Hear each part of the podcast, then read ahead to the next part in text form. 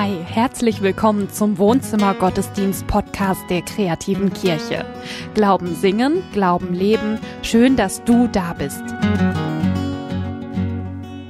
Hi, schön, dass du da bist. Du bist in deinem Wohnzimmer, ich bin in meinem Wohnzimmer, Johannes ist in seinem Wohnzimmer.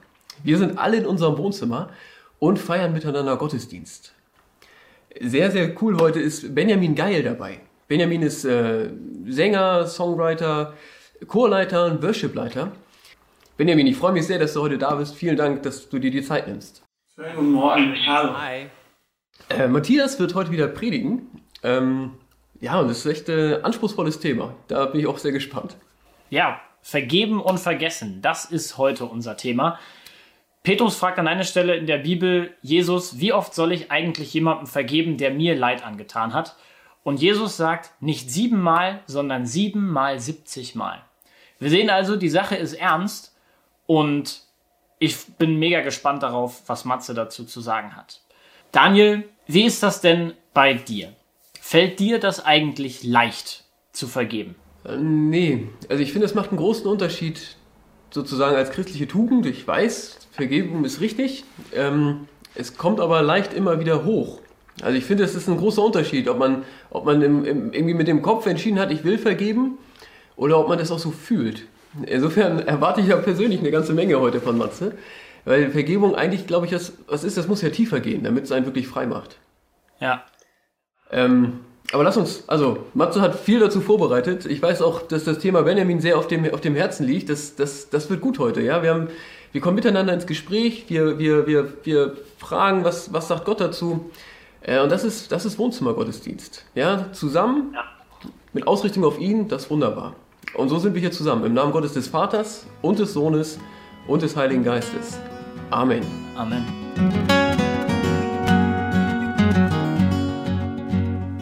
Ich bin nicht sicher, ob diese Predigt etwas für dich ist. Vielleicht ist es auch kein guter Zeitpunkt dafür. Vielleicht ist es aber auch genau der richtige. In ganz Deutschland gehen die Türen wieder auf und wir können wieder mit Menschen zusammen sein. Jedenfalls fängt das jetzt so langsam wieder an. Mit Menschen, die uns wichtig sind und mit Menschen, die uns was geben und denen wir was geben können. Und über die möchte ich mit dir aber nicht reden. Ich möchte mit dir reden über die Menschen, die du lieber nicht treffen willst. Die Menschen, die dich verletzt haben, die Menschen, die du verletzt hast. Normalerweise versuchen wir denen ja auszuweichen. Also diese Verletzungen, die wir haben, die legen wir irgendwo in den Keller oder so, in den Keller der Erinnerung, hinter einer dicken, fetten Tür und die machen wir zu. Und immer wenn wir an dem Keller mal vorbei müssen, dann merken wir, ne, die Tür, die mache ich jetzt besser nicht auf. Und wenn du dich dazu entschließt, entschließt, diese Predigt jetzt doch zu hören und nicht zum nächsten Song von Benjamin weiter vorzuspulen, dann wird das vielleicht ein bisschen unbequem, weil deine eigenen Erinnerungen, deine eigenen Verletzungen dabei vielleicht wieder hochkommen können.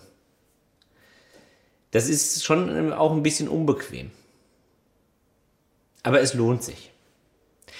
Und ich möchte nicht zu dir jemand sprechen, äh, äh, nicht zu dir sprechen als jemand, der praktisch sagt, äh, schau dir an, ich hab's ausprobiert, das ist der Weg, wie du glücklich wirst, mach das so ich, dann äh, mach das so wie ich, dann hast du so ein tolles Leben wie ich. So möchte ich nicht zu dir sprechen. Ich bin jemand, der genauso Schwächen hat und Fehler hat wie alle anderen auch. Ich habe nur viele Jahre eine Verletzung mit mir rumgetragen, die mir das Leben wirklich schwer gemacht hat und ich habe selber verschiedene Dinge ausprobiert. Und ich möchte dir erzählen von den Dingen, die mir geholfen haben. Deswegen, wenn du heute die Kraft dazu hast, das anzuschauen und wenn du ein bisschen Mut mitgebracht hast, dann schau dir die Predigt an, sonst spul vor zum nächsten Song von Benjamin, der lohnt sich sicherlich.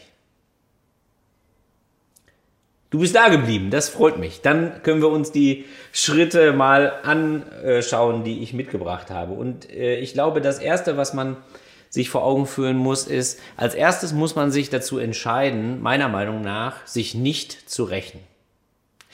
Sich zu rächen, das ist ja der, der normale Weg, wie wir das immer tun. Wir werden verletzt und wir antworten mit einer Gegenverletzung. Und das führt in den Teufelskreis, dem, der keinem so richtig gut tut. Henri Lacordaire, ein, ein Mönch aus dem 19. Jahrhundert, hat mal gesagt, du möchtest einen Moment lang glücklich sein, dann räche dich. Du möchtest ein Leben lang glücklich sein, dann vergib. Meistens ist es auch so, dass wir uns gar nicht an denen rächen, die uns selber verletzt haben. Weil die, die, die uns verletzt haben, die sind ja nicht immer greifbar, die sind zu weit weg, gerade nicht da, die sind unbekannt, wenn es in Institutionen ist, die sind verstorben, weggezogen, keine Ahnung. Und diese Hilflosigkeit, die nehmen wir und rächen uns an anderen, an unbeteiligten Dritten. Auch wenn du nie so werden wolltest wie deine Eltern, wirst du trotzdem diese negativen Seiten übernehmen und wirst die an deinen Kindern wiederholen, die Fehler. Nein, ich hatte keine schlimme Kindheit. Ich glaube nur, dass alle Eltern Fehler machen. Ich glaube auch, dass wir zum Beispiel im Beruf den Frust über eine verpasste Beförderung nicht an unseren Kollegen auslassen dürfen. Und ich glaube, das gilt auch für uns als Gesellschaft. Wenn wir jetzt demnächst über andere Dinge wieder reden können als Corona, dann werden wir ja auch die nächste Flüchtlingsdebatte haben. Und da merkt man das immer. Da wird gesagt, die Menschen kommen illegal und deswegen dürfen wir sie ertrinken lassen. Und genau das stimmt nicht. Ein Unrecht darf kein anderes Unrecht nach sich ziehen, sagt Dietrich Bonhoeffer. Ein schöneres Bild dafür hat Martin Luther King gefunden. Der sagt, Auge um Auge, das führt am Ende nur zu lauter Blinden. Das ist die erste Entscheidung, die man treffen muss, sich nicht zu rächen. Als nächstes geht es darum, den Schuldiger zu verstehen. Und verstehen heißt nicht vergeben oder zu entschuldigen, sondern verstehen heißt, sich auf den Stuhl des anderen zu setzen und sich die Sache von seiner Seite anzugucken und sich zu überlegen, wie kam der eigentlich dazu? Hatte der überhaupt eine andere Möglichkeit oder hatte der die gar nicht? Hatte er vor bestimmten Dingen Angst? Ich glaube, dass Angst ein unheimlich großer Treiber ist für Verletzung. Die Angst, zu kurz zu kommen, die Angst, nicht gehört zu werden, nicht geliebt zu werden. Da werden Leute gemobbt, weil sie Aufmerksamkeit abziehen, die der Chef doch eigentlich mir geben müsste. Ich habe Angst, zu kurz zu kommen. Und der, der dich verletzt hat, vielleicht hatte er ja einfach nur Angst. Wir schauen den anderen an, wir schauen uns selber an. Sich selbst verstehen, wieso hat mich das eigentlich so getroffen? Was sind meine Lebensthemen? Was sind meine wunden Punkte, wo ich sensibel bin? Als ich Kind war, da gab es noch sowas wie einen Winter. Für die Jüngeren unter den Zuschauern, das ist, wenn es draußen so ist wie im Eisschrank. Und das ist die Temperatur, wo aus Wasser Eis wird. Bei uns gab es einen Tümpel in der Nähe und wir sind in dem Tümpel, äh, auf dem Tümpel Fahrrad gefahren, auf dem zugefrorenen Tümpel im Winter. Und wenn man auf einer großen Eisfläche Fahrrad fährt, dann ist nicht die Frage, ob man hinfällt, sondern es ist die Frage, wann und wie oft man hinfällt. Und ich weiß es noch wie heute, man fällt immer auf die gleiche Stelle. Immer. Da gibt es schon einen blauen Fleck hier am Ellenbogen links, am Knie, immer auf die gleiche Stelle. Und wenn du aufs Fahrrad steigst und losfährst, dann tut es dir schon vorm Hinfallen weh, weil du weißt, gleich passiert es wieder.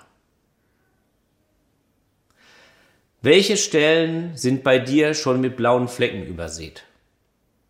Welche Stellen sind die, die schon wund sind? Und vielleicht war der Schlag gar nicht so heftig, sondern es ist nur zufällig auf die gleiche Stelle geraten. den anderen verstehen, sich selbst verstehen. Und dann kommt der vierte Schritt und der ist, glaube ich, ungeheuer wichtig. Johannes hat ihn gerade schon kurz erwähnt, sich äh, immer wieder neu zu vergeben. Vergebung ist ein Prozess und die Schritte, die ich gerade beschrieben habe, die kann man nicht so nacheinander abhaken, sondern da gibt es immer Rückschläge. Da geht es immer wieder zurück, immer wieder von vorne, immer wieder, immer wieder. Und deswegen sagt Jesus, nicht einmal vergeben, nicht siebenmal vergeben, sondern siebenmal 70 Mal vergeben, 490 Mal. Immer wieder neu. Und so wie der Städtetropfen den Stein dann irgendwann aushöhlt, schleift sich das immer mehr ab und es tut jedes Mal ein bisschen weniger weh. Und wenn man es schafft, an diesen Punkt zu kommen, dann liegt die Verletzung vor dir auf dem Tisch. Und du kannst dir die Verletzung anschauen. Ohne dass es weh tut, ohne dass du wütend wirst, ohne dass du traurig wirst. Und dann muss sie auch nicht mehr unten in den Keller verschlossen werden, sondern sie kann einfach in das Regal einsortiert werden, wo eben auch die ganzen Erinnerungen vor drin sind, die ganzen anderen Lebenserinnerungen, wo man sagen kann, okay, das ist mein Leben. So ist es halt. Und dann gibt es einen fünften Punkt, eine Frage, die man sich stellen muss, will ich dann die Beziehung wieder aufnehmen? Denn vergeben heißt noch nicht vergessen. Und das muss auch nicht sein. Das ist ein unglaubliches Geschenk, wenn das gelingt, dass alles wieder so ist wie vorher. Ich glaube, das ist das, was wir in Familien anstreben sollten. Die Verletzung wirklich zu vergessen. Aber es ist ungeheuer schwierig. Wenn das gelingt, dann ist das etwas, was ich persönlich Versöhnung nenne. Das ist das, was Gott mit uns will. Im Kolosserbrief heißt es, Gott kam in die Welt und versöhnte die Welt mit sich. Das ist das, was Gott will, was ungeheuer schwierig ist. Aber wenn man vergibt, dann kann das eben auch bedeuten, dass man sagt, nein, ich möchte mich nicht nochmal neu äh, verletzen lassen von dir, ich möchte dich nicht nochmal neu verletzen. Es ist besser, wenn wir im Frieden auseinandergehen. Das sind die Schritte, die ich ausprobiert habe und die mir geholfen haben. Wir blenden die jetzt nochmal eben ein. Dann kannst du sie nochmal nachlesen. Es gibt auch eine andere Sache, die mich sehr ermutigt hat, und zwar eine Geschichte, die ich in der Zeitung fand. Und ich gebe gleich schon mal hier die Warnung raus, das ist eine Geschichte, die ist eigentlich nichts für schwache Nerven. Es ist die Geschichte von Mary.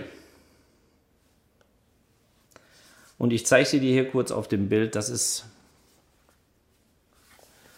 das ist Mary. Mary ist das Schlimmste passiert, was einer Mutter passieren kann. Ihr Sohn ist vor ihr gestorben. Ihr Sohn ist ermordet worden. Und Achtung, jetzt wird es ein bisschen heftig. Der Mann auf dem Foto ist nicht ihr Sohn. Der Mann auf dem Foto ist der Mann, der ihren Sohn erschossen hat. Das geschah auf einer Party. Es waren Drogen im Spiel, Alkohol und ihr Sohn hat die Gastgeberin angegriffen. Und dann fiel ein Schuss und er war tot. 25 Jahre Haft sind die Strafe dafür. Und zehn Jahre lang quält sich Mary durchs Leben. Und sie kann an nichts anderes denken. Sie fragt sich immer wieder, warum Sie ist unendlich traurig. Sie macht keine Pläne mehr für die Zukunft, nichts. Und nach zehn Jahren, da hat sie das Gefühl, dass sie den Mann, der ihren Sohn getötet hat, treffen muss. Und sie geht ins Gefängnis und redet zwei Stunden mit ihm und lernt einen Mann kennen, der ihrem Sohn eigentlich relativ ähnlich ist. Beide ungefähr gleich alt, beide ohne Vater aufgewachsen, beide schon als Jugendliche auf so einem Weg Richtung Kriminalität. Und am Ende des Gespräches sagt er zu ihr, ich werde dir nie wieder wehtun. Und sie sagt, ich vergebe dir. Und umarmt ihn. Und als sie rausgeht aus dem Gefängnis, da sagt sie, oh mein Gott, ich habe wirklich den Mann umarmt, der meinen Sohn getötet hat. Da ist es geschehen. Sie hat den Schuldiger verstanden. Sie hat sich nicht gerecht. Das ist keine Hollywood-Geschichte. In Hollywood wäre es jetzt so, Cut, Happy End, alles super. Aber das Leben ist ja nicht so, sondern das Leben geht ganz anders und der Mörder Oshia, Israel heißt er, Oshia, der ist aus dem Gefängnis rausgekommen und hat äh, Fuß fassen können im Leben, weil sie ihm auch ein bisschen geholfen hat und ab und zu gehen sie mal miteinander essen oder so. Aber es läuft nicht so richtig rund mit den beiden natürlich. Er hat sich seine Tat überhaupt gar nicht vergeben. Und auch für sie ist es schwer. Sie muss sich immer wieder sagen, ich vergebe, ich vergebe, ich vergebe. 490 Mal. Vielleicht sogar öfter. Aber sie sagt, der Hass, der Hass ist weg. Das Leben ist leichter als früher. Wie kann man so vergeben? Das ist doch unmenschlich. Der Redakteur, der diese Geschichte aufgeschrieben hat, der hat da eine ganz einfache Erklärung für. Der sagt, naja, das ist halt die Kultur der Afroamerikaner. Da spielt halt Schuld und Vergebung eine große Rolle. Ich glaube, es ist viel banaler. Mary ist Christin. Sie ist die Sekretärin ihrer Gemeinde. Und sie hat nichts anderes versucht, als den Weg, den Jesus gegangen ist, den Weg der Vergebung im eigenen Leben zu gehen. Unendlich schwer. Aber sie hat auch viel dafür bekommen. Denn dass sie wieder an was anderes denken kann, dass sie wieder leben kann, dass sie wieder Pläne machen kann für die Zukunft, das hat sie dieser Vergebung zu verdanken. Sie geht heute immer noch in Gefängnisse und trifft sich mit Straftätern und ermutigt die, geht auf die Opfer zu, damit Vergebung möglich ist, damit alle wieder leben können. Sie trauert noch um ihren Sohn, ja. Ohne Ende. Aber der Hass ist weg. Und es ist wieder ein Leben daneben möglich. Sie hat den harten Weg genommen, den mühevollen.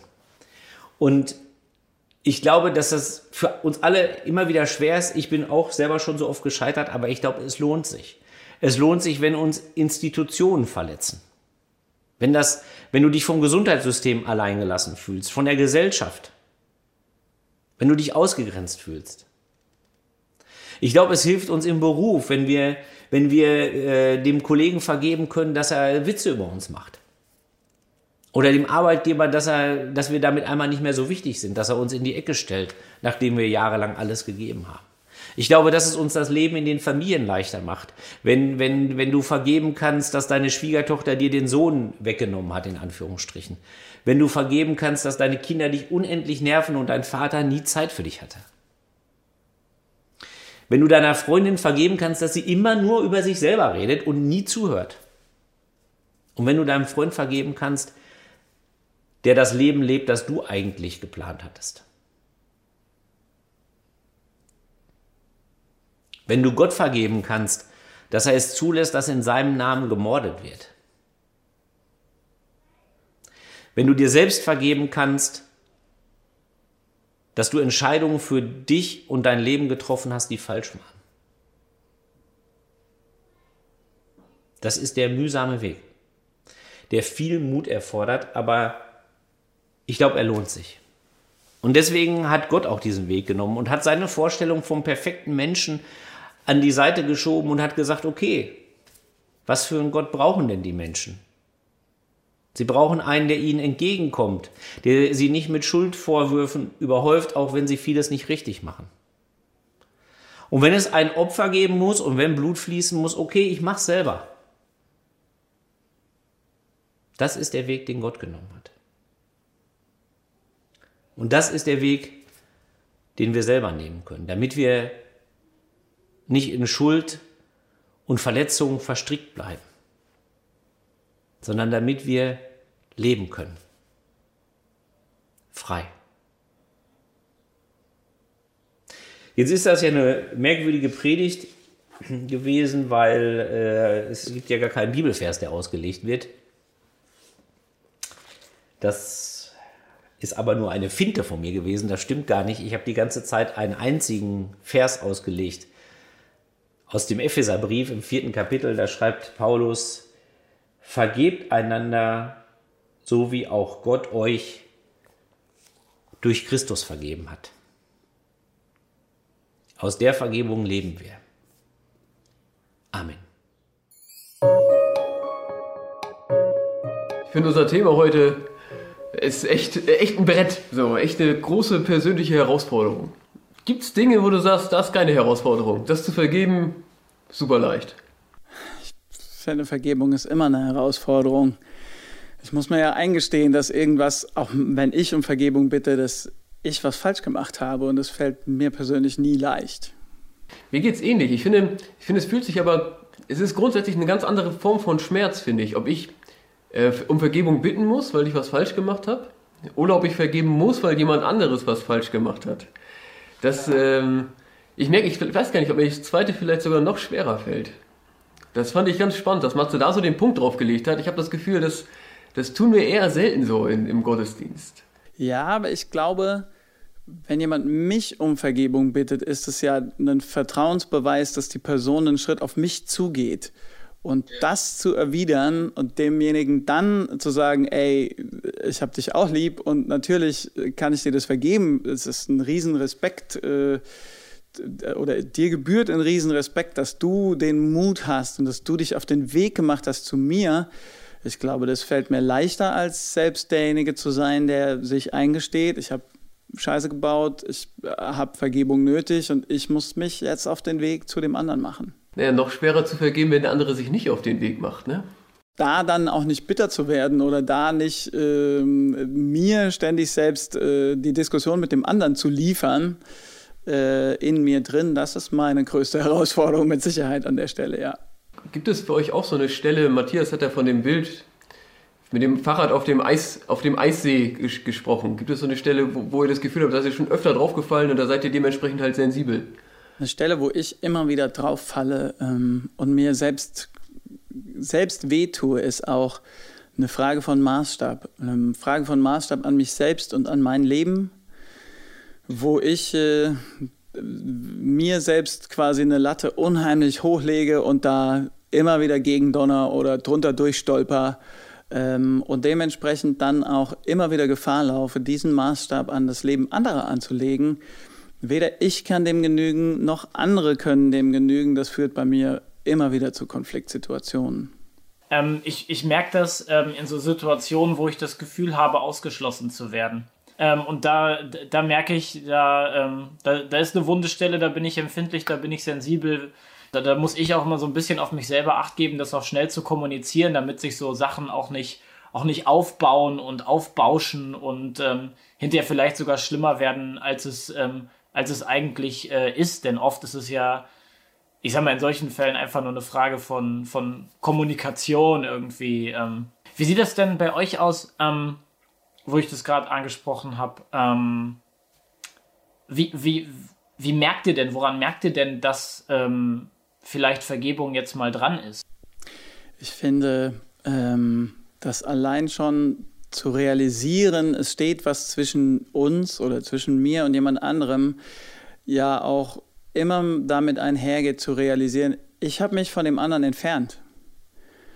Und spätestens das heißt ja auch, ich vermisse ihn vielleicht oder ich vermisse vielleicht auch das, was wir an Qualität in unserer Freundschaft mal hatten und ähm, spürt dadurch auch einen Schmerz in mir oder vielleicht auch eine Einsamkeit und muss mich deshalb auch wieder selbst ähm, auf den Weg machen zu dem anderen hin.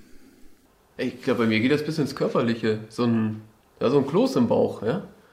Ja, ja, das kenne ich auch. Mit schlecht schlafen und irgendwie Gedankenkreisen so drumrum. Ich finde, es ist wie so eine Last, die man halt mit sich rumträgt. Und die ich vor allem immer wieder selbst mit mir durchkaue. Also ich bin leider jemand, ich kann dann unglaublich gut das tagelang oder nächtelang mit mir selbst durchdiskutieren, bevor ich mal in Bewegung komme. Was hilft dir dann, ähm, da Vergebung aussprechen zu können, ob jetzt dir selber oder, äh, oder auch anderen, was hilft dir dann zu vergeben?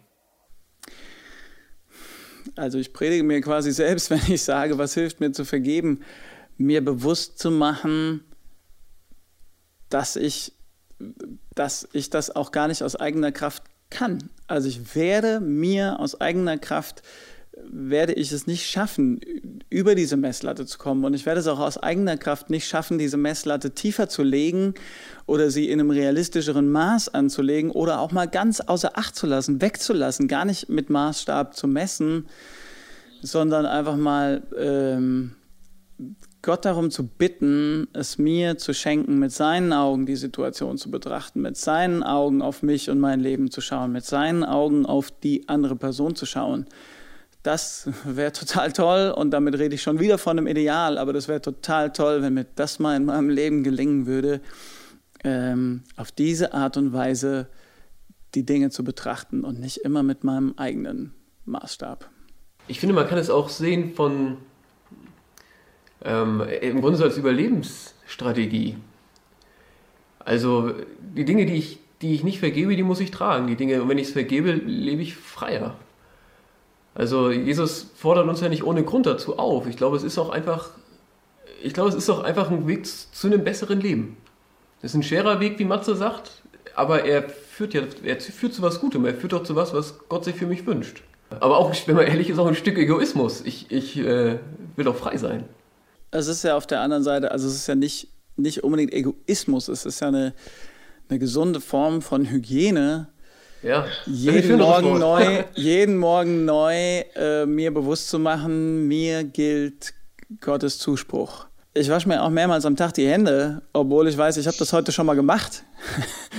äh, aber es, ich wasche mir vielleicht auch einfach nur, weil sie sich gerade geschwitzt anfühlen. Aber ich weiß, das ist ja kein Dreck, das ist ja mein Körper, das ist ja nur mein Handschweiß.